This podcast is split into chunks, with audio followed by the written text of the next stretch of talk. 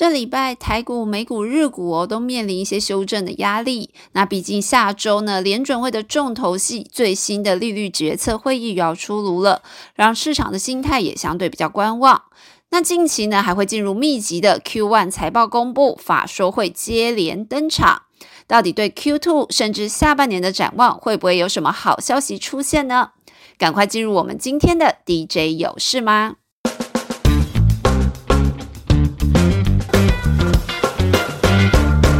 首先来看美股，下周最重要的就是联准会五月四号要公布最新一次的利率决策会议。那目前市场的共识是会升息一码，而这次升息之后，平均利率就会来到五点一 percent 左右，这也是市场共识的今年高峰。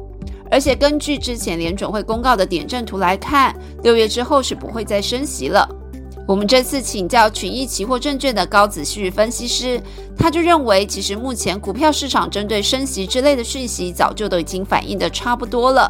最新的预期其实是下半年会降息，年底利率会降到四点三 percent 左右，这也让股市感觉跌不太下去。但他强调，联准会是否会降息的关键，还是在核心 CPI 的数字。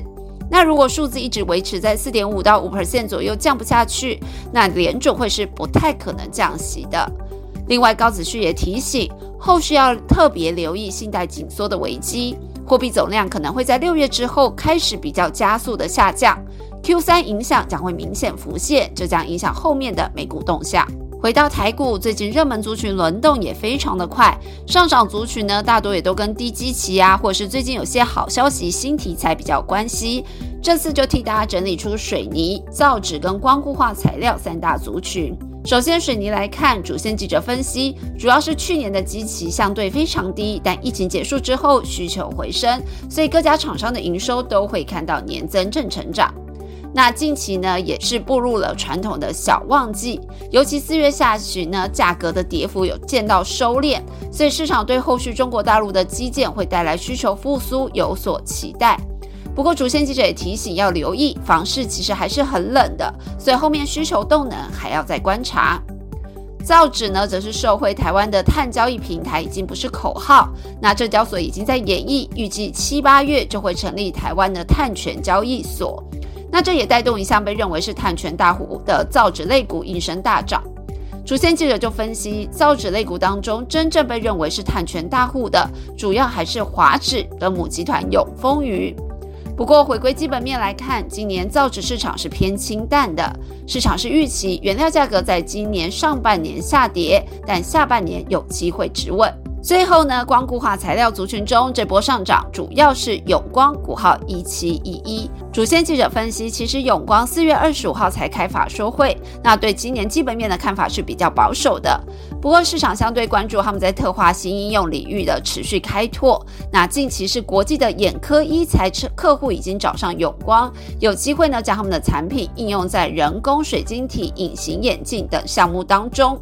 那永光看今年自己的特化产品需求是相对稳定，不过因为有价格回落的影响，加上去年的基期偏高，所以看今年的特化产品业绩年对年来说是有衰退的压力。最后进入我们的下周重点大事，首先就从展开始介绍。下周罗斯罗贸场最重要的二零二三台湾国际扣件展将会登场。由于这个展已经停办五年了，是疫情后首度重新开展，台湾重要的挂牌厂商几乎全都参展。那会对后续的市场展望做出看法。主先记者分析，今年来看呢，Q1 各家公司的营运状况都还不错，是有部分去年递延的订单加持。不过 Q2 之后看法就变得比较审慎了。至于后续景气要怎么观察，下周展场会持续追踪。至于法说会，下周也是满满满。我们惯例先从半导体开始。那下周晶圆代工厂轮到世界先进办法说，历经了台积电、联电之后呢，市场也预估世界先进的展望会偏比较温吞。不过大尺寸驱动 IC 的需求有所改善，所以市场预估世界先进会在 Q1 触底，Q2 回温，下半年有机会比上半年好转。环球金也是下周举行法说，那由于他们近期已经参加贵买中心的法说会，当时就已经试出了上半年整体半导体的景气看法偏保守，客户仍然在库存调节，因此呢，第二季是有可能会比第一季衰退的。那至于第三季的状况，要到五月底六月才会明朗。整个氛围来看，下半年是有机会比上半年好一些。那接下来 IC 设计厂商中，未来两周将会陆续有天域。联友、奇景这些驱动 IC 厂商接连召开法说会，我们这礼拜一次分析。那主线记者表示呢，目前市场是看好驱动 IC 第二季的供应链，普遍都出现了库存回补的力道，包含电视啊、面板等等。因此，会中呢都有机会试出优于第一季的展望数字，但其实第三季目前是都还看不到的，订单能见度还是相对偏低。最后是半导体通路商文业下周要举行法说，那会对各产品别、应用别的需求呢，供应链库存呢试出展望跟观察。公司目前看第二季 NB 是有一些新的需求回来，那第三季又会正常的进入 iPhone 新机出货的季度，所以也有机会回温。但基本上来说，今年还是不容易比去年成长。那在记忆体方面呢？全年下周会有法说会。公司目前看 Netflix 的库存是持续在调整当中哦。上半年的氛围还是非非常的低迷，之后呢就要看三星的减产效益有没有机会带动下半年营运回升。其他电子厂商方面，智深下周会举行法说，它的相机模组呢是特斯拉供应链，所以市场会相对关注它的后续动能。那今年智深的相机模组，除了车用外，商用啊跟车队管理等等的出货都会持续增温。整体 B to B 的相机模组占公司合并营收是有机会从去年的高个位数比重呢，提升到今年会占一成以上。